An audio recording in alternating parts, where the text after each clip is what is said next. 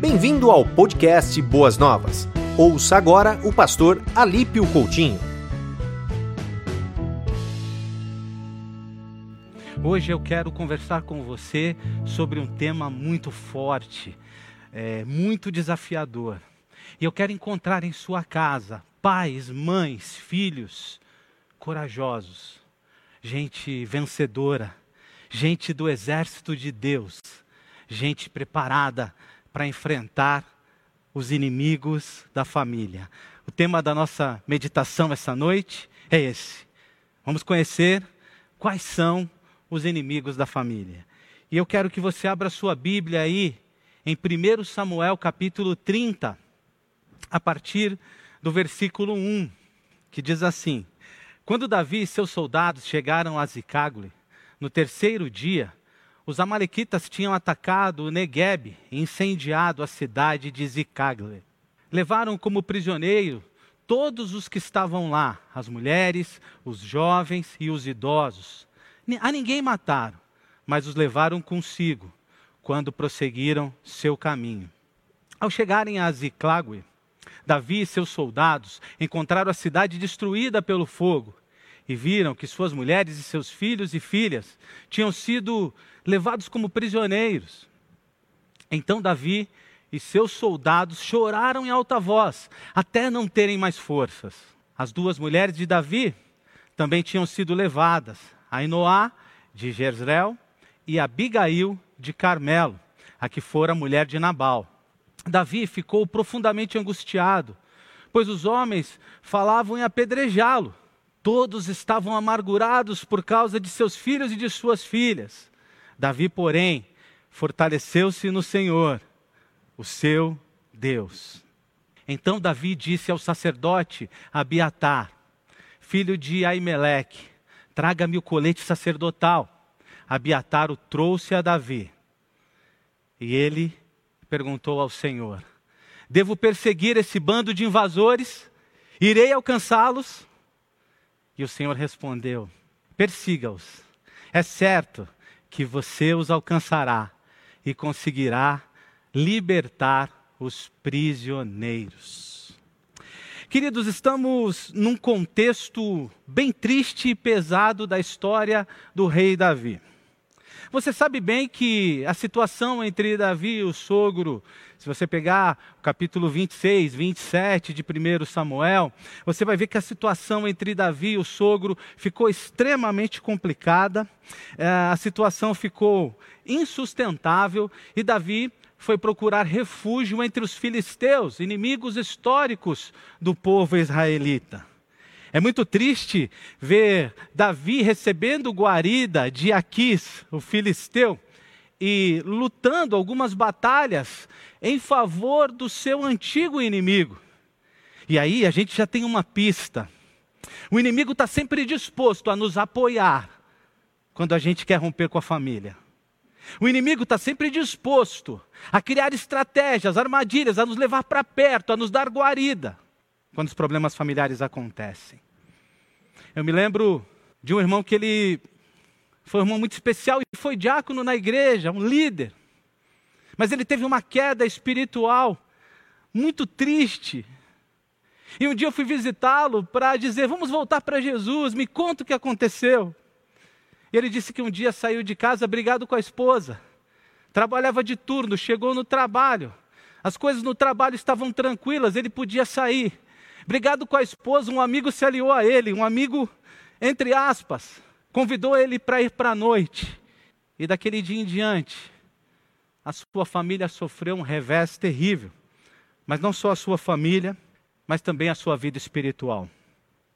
Esse texto está no contexto em que Davi está lá, e agora, no capítulo 29, eles estão prontos para batalhar ao lado Filiste dos filisteus, Davi e seus 600 soldados, para batalhar do lado dos filisteus, a favor dos filisteus contra os seus irmãos lá em Israel. É muito triste ver isso acontecendo. Só que é interessante o que Deus fez aqui, com certeza. Deus já estava cuidando de Davi para ele não ter que batalhar contra os seus irmãos. O rei Aquis foi persuadido pelos seus generais a não deixar Davi batalhar junto com eles, a não deixar Davi ir junto naquela batalha. Os seus generais disseram o seguinte: Davi é guerreiro forte, estrategista. Se ele se vira contra nós, a favor dos seus irmãos israelitas, a gente está perdido. Manda Davi para casa. Então, esse texto conta para gente dessa viagem que Davi faz, fica por volta de dez dias, segundo os historiadores, preparando-se para a batalha, mas é dispensado. E faz uma viagem de volta de aproximadamente três dias, uma viagem de 128 quilômetros. Ao longe, com certeza, quando chegavam em Zicagle, Ziclague, com certeza eles viram aquela situação que ninguém quer ver. Uma cidade saqueada, queimada, destruída. E eu fico pensando no coração acelerando, até descobrirem se realmente os seus estavam vivos ou não. Ao longe, vendo a cidade destruída, com certeza o coração daqueles homens batia muito forte. E é triste porque eles chegaram lá e tinham sido realmente saqueados. Mas o lado bom é que os amalequitas, os amalequitas não tinham matado os seus familiares, os familiares de Davi e dos seus soldados. Eles os sequestraram. É bem interessante esse texto que no capítulo, uh, no versículo 1 desse capítulo 30, você já vê que o texto fala que são os amalequitas. Mas se você ver o desenrolar do texto, é claro que o autor sabia contando a história, mas se você ver o desenrolar do texto, dá a impressão de que eles ainda não sabiam quem era o inimigo. Eles não sabiam a quem deviam atacar. Mas o texto conta para a gente que eram os Amalequitas. Amalequitas inimigos históricos também. Aqueles que, capítulo 27, um pouco antes, Davi tinha derrotado. Quer abrir sua Bíblia aí? Capítulo 27, versículo 8. Eles aproveitaram a ausência de Davi e dos guerreiros e invadiram a cidade. Esses amalequitas eram inimigos históricos, eu disse lá em Êxodo, capítulo 17, você vai encontrá-los quando o povo é, é, de Israel tinha saído do Egito, eles precisavam passar tranquilos ali no deserto, no deserto e foram atacados pelos amalequitas. E sabe, a história diz que eles faziam duas coisas com os prisioneiros, por isso que eles não mataram. A primeira, eles usavam como escravos, as mulheres como escravas sexuais. E outra possibilidade era vender para serem escravos de outras nações. Os inimigos aqui que pegam a família de Davi e dos seus 600 homens eram maus, eram terríveis, mas há uma diferença. E é dela que eu quero falar hoje sobre os inimigos da família. Eles percebiam claramente que aqueles eram seus inimigos. Eles eram maus, mas os inimigos que atacam a família hoje são muito piores, porque eles usam outras estratégias. Eles atacam a família de forma sorrateira. A minha defesa hoje, irmãos, é que a gente convive com esses inimigos dentro da nossa casa. A gente convive com esses inimigos no nosso dia a dia sem ao menos perceber às vezes. Ou a gente não entendeu a mortalidade desses inimigos e deixa eles lá dentro dos nossos lares. Sim, irmãos, o diabo tem travado uma guerra contra as famílias. Eu quero olhar com você esses inimigos e que cada um deles você reflita, pense, se eles estão dentro da sua casa, se eles estão armando contra você. O inimigo ele tem mudado a arma, a tática, o jeito para nos atacar com mais facilidade. No caso de Davi fica claro, cidade incendiada, família sequestrada. No nosso caso, eles tentam fazer isso embaixo dos nossos nariz, embaixo do nosso nariz, sem que a gente perceba. Há uma, orque uma orquestra, orquestra, orquestração do inferno, queridos irmãos contra a família, contra o povo de Deus, e a gente precisa estar esperto com isso. E hoje, então, vamos pensar nos inimigos da família. O primeiro grande problema que foi de cara atacado com Davi e os seus 600 soldados, o inimigo tocou nas finanças daqueles homens. Eles chegaram naquela cidade e aquela cidade estava totalmente saqueada, não sobrou nada. Eles levaram tudo e fizeram com que, afetando as finanças, a situação daqueles homens ficasse realmente extremamente difícil. Se há uma área que o inimigo tem atacado na vida das famílias, é essa. Eu duvido que você nunca tenha nem olhado feio quando sua esposa pediu o seu cartão de crédito. Ou vice-versa, quando seu marido, irmã, falou assim: Eu posso usar o seu cartão de crédito hoje? A falta de dinheiro, a falta de emprego, a falta de recursos tem paralisado as pessoas e tem sido ao invés de essas questões, quando passamos dificuldade, elas nos unirem mais, o diabo tem usado essas questões para ferir, machucar famílias. Há esposas que não trabalham fora, que têm vergonha de falar para o marido das coisas que estão precisando. Maridos que ficaram desempregados, passaram problemas e foram humilhados, feridos. Gente que faz dívida. E o que é dívida? É comprar o que você não precisa com o dinheiro que você não tem para impressionar quem você mal conhece. O dinheiro tem destruído o sossego de muitas famílias, gerando dívidas, vergonha, situações difíceis. Quantas famílias não brigaram por causa de dinheiro? Herança, empréstimo, alguém que precisou e você ajudou e essa pessoa não pôde te pagar. A crise financeira tem mexido com as famílias tem afastado pessoas, tem rompido amizades. E nós, o que precisamos entender? Precisamos entender que a família está acima do dinheiro. Que o pacto que fizemos no altar não pode ser quebrado por situações difíceis. Precisamos entender que quando a situação fica ruim, é hora de a gente se unir é hora de a gente cuidar um do outro e não se ferir e se agredir pelo desespero dos momentos financeiros difíceis. A situação financeira não está fácil aí, meu irmão e minha irmã. Unam-se, orem juntos, busquem a Deus, busquem soluções. Mas não cause um problema a mais no meio da situação que já está difícil.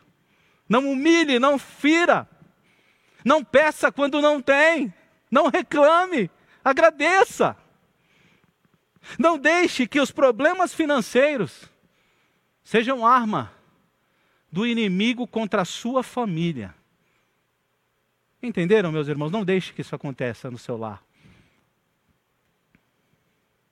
O segundo inimigo está lá no versículo 2, capítulo 30. Veja que no caso de Davi, os seus soldados, o inimigo separou os cônjuges, levou mulheres e depois levou os filhos, mas eu quero falar sobre os cônjuges. Separou-os, com certeza física e emocionalmente.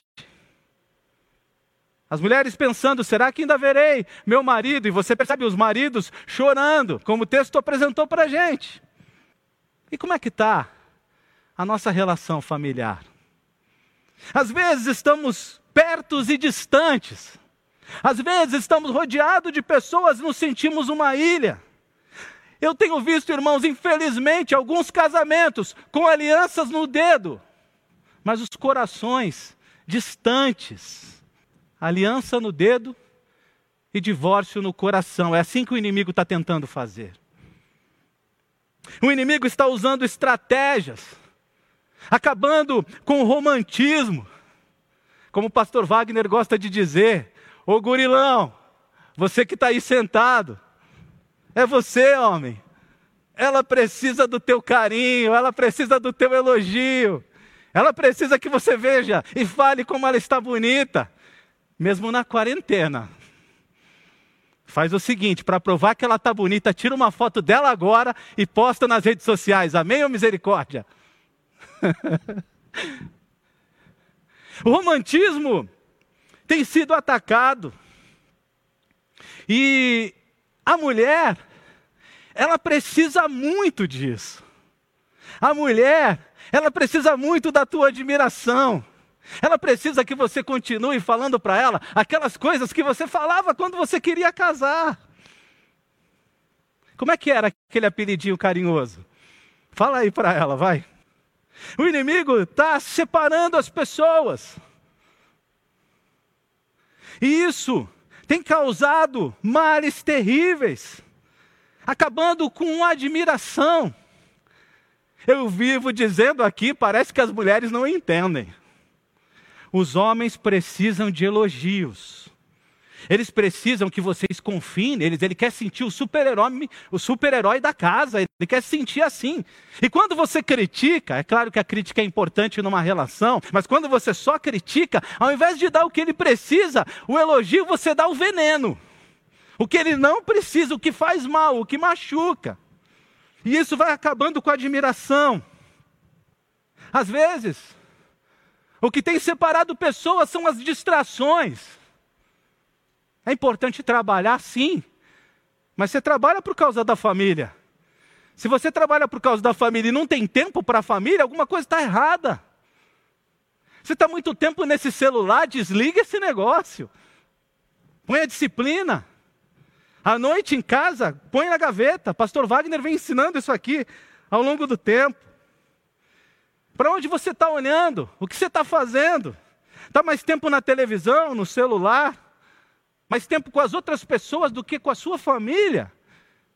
Não deixa que isso aconteça, porque isso é a separação.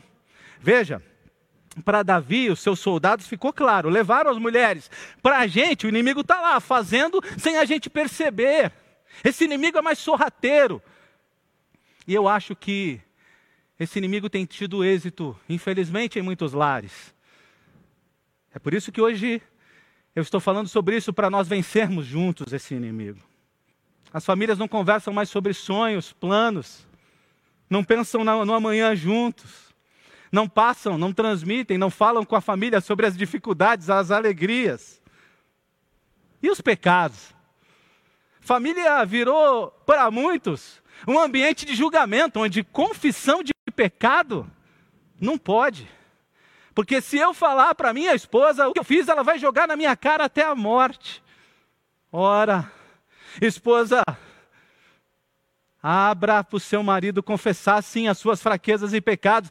Marido, ouça as fraquezas e pecados da sua esposa sem julgamento. Você é o sacerdote desse lar, ore por ela. Ouça os seus filhos. Filhos, perdoem os seus pais porque eles são pecadores. Eles erram. Meus filhos estão assistindo agora e eles sabem. Papai erra, filhos. E quando o papai erra, eu quero o perdão de vocês. Mas essas coisas vão acontecendo e vão separando as famílias. Não fisicamente, mas emocionalmente.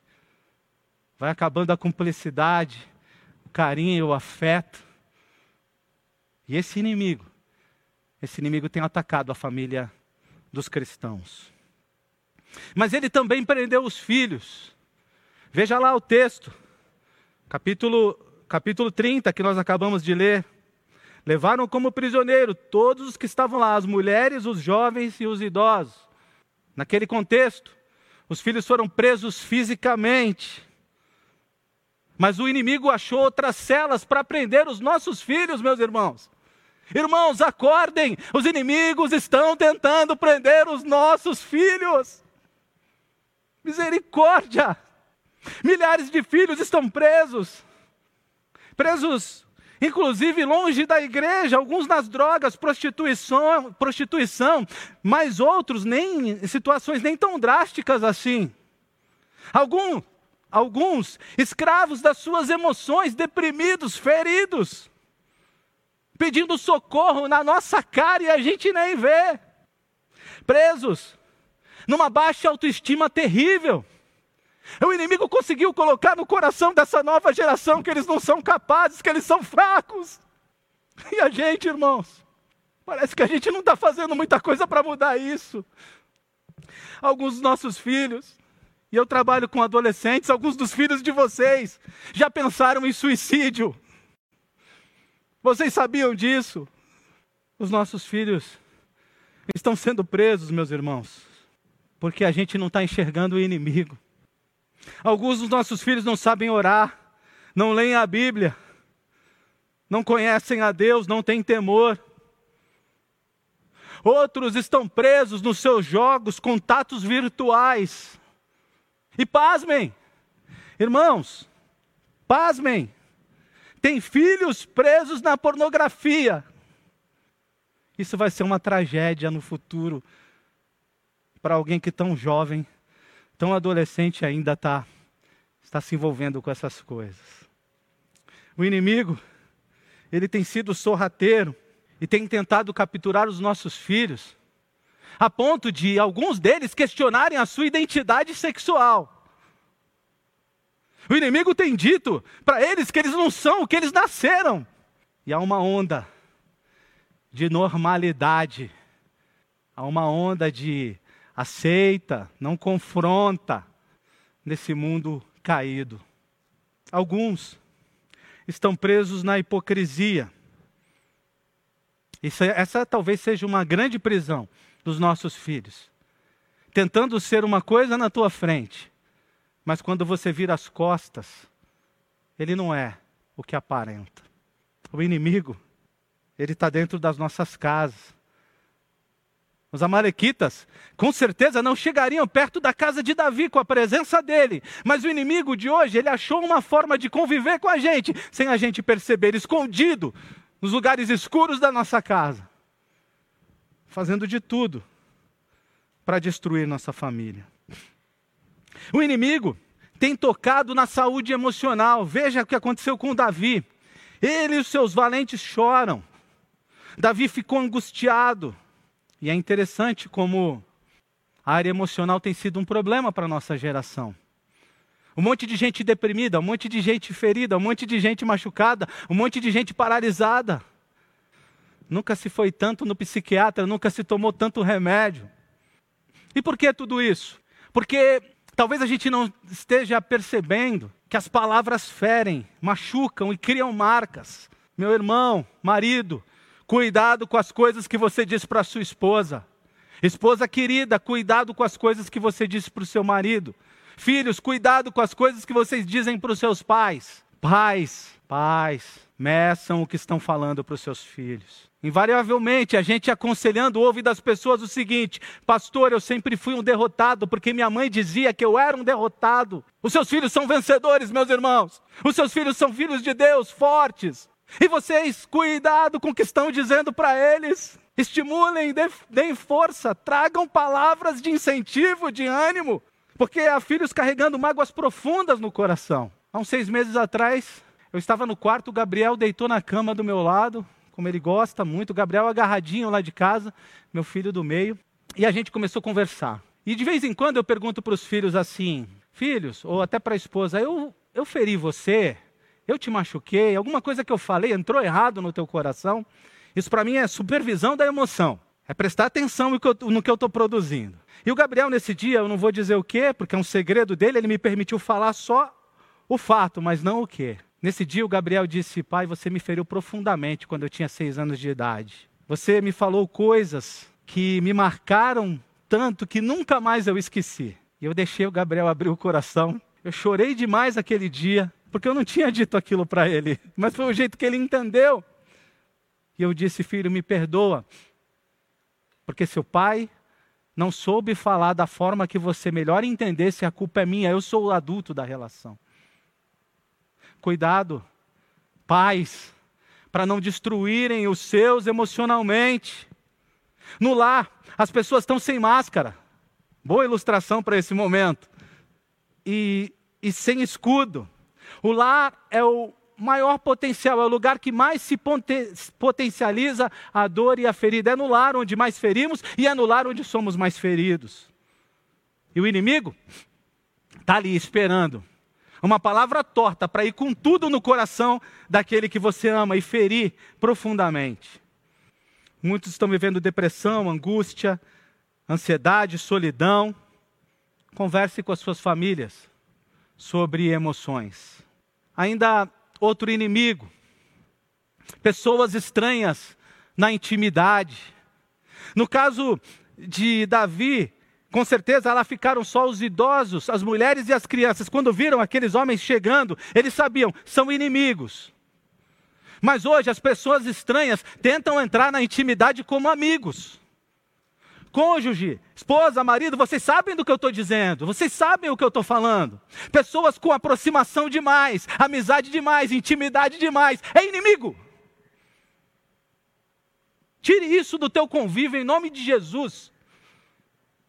Arranque qualquer intimidade com o sexo oposto da tua relação, porque vai dar errado. E depois você vai achar que foi uma armadilha do diabo. Mas ele cevou você ele fez com que pessoas estranhas criassem intimidade com vocês. Filhos, cuidado com as amizades de escola. Cuidado com as pessoas com quem você anda. A amizade de verdade está na sua casa. Quem quer os seus bens, o seu, o seu bem, desculpe, quem cuida de você de verdade são os seus pais. Esses são os seus verdadeiros amigos. Os adolescentes vão para a escola e começam a achar o seguinte: ah, agora eu encontrei amigos de verdade. Agora eu achei pessoas que andam comigo e se entregam e começam a fazer coisas absurdas, pensar coisas que nunca pensaram, infectadas por alguém que você nunca viu na vida. Quem te ama são seus pais. Ouça os seus pais. Eu me lembro que eu nasci numa comunidade, vocês sabem disso, lá em São Vicente no bairro Jockey Club. E um dia eu achei que tinha encontrado amigos. E fomos sair. E daqui a pouco, naquela roda que estávamos, um de cada vez levantava e ia no banheiro. E todos levantaram até que eles olharam para mim e falaram: Agora chegou sua vez. E eu disse: O que é? Você vai chegar lá no banheiro, vai ter alguma coisa ali preparada para você. Você faz uso dela. Eu cheguei no banheiro, tinha um pires com uma carreira de cocaína. Eu olhei para um lado, olhei para o outro, estava sozinho no banheiro. Eu joguei aquilo na privada, voltei. Eu não era cristão, poderia ter experimentado, mas olhei para aqueles caras e eles acharam que tinham feito algo libertador para mim. Daquele dia em diante, aquelas pessoas não foram mais meus amigos. Talvez se eu tivesse experimentado aquela droga, minha vida teria acabado por ali. Ninguém sabe. Quem tem uma predisposição a uma dependência profunda. Por isso, tomem cuidado com as pessoas estranhas. O inimigo criou contenda entre os amigos. Os amigos de Davi queriam apedrejá-lo, você viu aqui. O diabo começou a fazer confusão entre todo mundo ali. E se tua casa está uma confusão, Cuidado, o inimigo pode estar aí. Cuidado. E eles começaram a brigar entre eles. Você já viu esse filme? Situação terrível, você brigando em casa. O inimigo não está dentro da sua casa, não é sua família, desculpe. Ele pode estar, como eu estou falando aqui o tempo todo, escondido, mas o seu inimigo não é a sua família. Eles começaram a transferir a culpa deles para Davi. Pais, mães, filhos, hoje é dia de reconhecer culpa e pecado para arrancar o inimigo daí de dentro. Qual é a dificuldade de dizer eu errei, eu tenho errado? Aproveita o sermão de hoje e quebranta o teu coração, reconhecendo o pecado, para que alguma coisa mude aí dentro da sua casa. O inimigo começou a levar contenda para dentro da família, jogando um contra o outro, tentando fazer com que eles achassem culpados, e todos eram culpados, menos eles. E o que acontece com esse texto? Eu estou caminhando para encerrar, mais três minutos a gente encerra aqui. Fica com a gente. O que acontece com esse texto? Quando Davi percebe o que o inimigo tinha feito, e eu espero que hoje eu tenha conseguido mostrar que o inimigo continua vivo e tentando destruir sua família e a minha, a primeira coisa que ele faz é chorar. Eu espero que essa visão que eu te dei, do que o inimigo está tentando fazer na tua família te leve ao choro, meu irmão. Minha irmã, filhos amados, eu espero que você consiga chorar ainda, que você não esteja tão apático, que uma visão dessa que eu te dei aqui não te leve às lágrimas. Espero que você tenha entendido que o inimigo tem tentado conviver com você dentro da sua casa para destruir você, usando de subterfúgios diferentes. Espero que você chore pelo choque de realidade que você teve. Eu espero um choro de tristeza, um choro de arrependimento. Eu espero um choro de pedido de socorro a Deus. Eu só não gostaria que você ficasse apático depois do que você ouviu essa noite. Depois de chorar, ele orou, consultando a Deus. Ele não tinha as escrituras e foi buscar em Deus. Como resolver? Percebi, o inimigo pegou minha família. Então agora, Meu irmão e minha irmã, minhas famílias que estão nos ouvindo, consultem a Deus comigo. E Deus vai responder para você o que respondeu para Davi: lute por sua família. Lutem por, pela família de vocês, não entreguem a família de vocês, não deixe a apatia dominar vocês, enxerguem o que está acontecendo, enxerguem com os olhos espirituais, meus irmãos. Não desista, não se adeque ao mundo, como pregou bem aqui na semana passada, semana retrasada, o pastor Kleber, em Romanos 12. A Bíblia nunca nunca te colocará no módulo passividade. Fica de pé aí. Fica de pé na tua casa comigo. Soldado, homem, mulher, fiquem de pé agora e recebam essa última palavra. Eu quero ver em vocês, soldados de Cristo, declarem guerra contra o inimigo da família. Declarem guerra, usando outras armas na tua casa, usando compaixão, amor, acolhimento, esperança, fé. Declare guerra usando o perdão. Vença a apatia, lidere. Lidere o teu lar. Declare guerra. Ame a Deus acima de todas as coisas. Que isso fique claro para toda a sua família. Que o teu agir seja muito mais forte do que o teu falar. Ame e respeite sua esposa, seus filhos, seus pais, sogro, cunhado, familiares. Lembre que é vivendo que ensinamos. Peça perdão, perdoe, reconheça erros, use a vigilância. O que está influenciando na sua casa? Quem é a voz da sua casa? Se essa voz não tem nada a ver com a voz de Deus, arranque essas coisas da sua casa. Vamos atacar os inimigos da família. Vamos trazer de volta tudo que o inimigo tentou roubar da gente. Vamos trazer de volta para nossa casa a fé, o entusiasmo, o amor a Deus, uma vida de oração e de leitura da palavra. Vamos trazer a consagração do nosso lar, Vamos dizer na nossa casa que nela ninguém reclama, nela ninguém amaldiçoa, nela não se fala palavra torpe.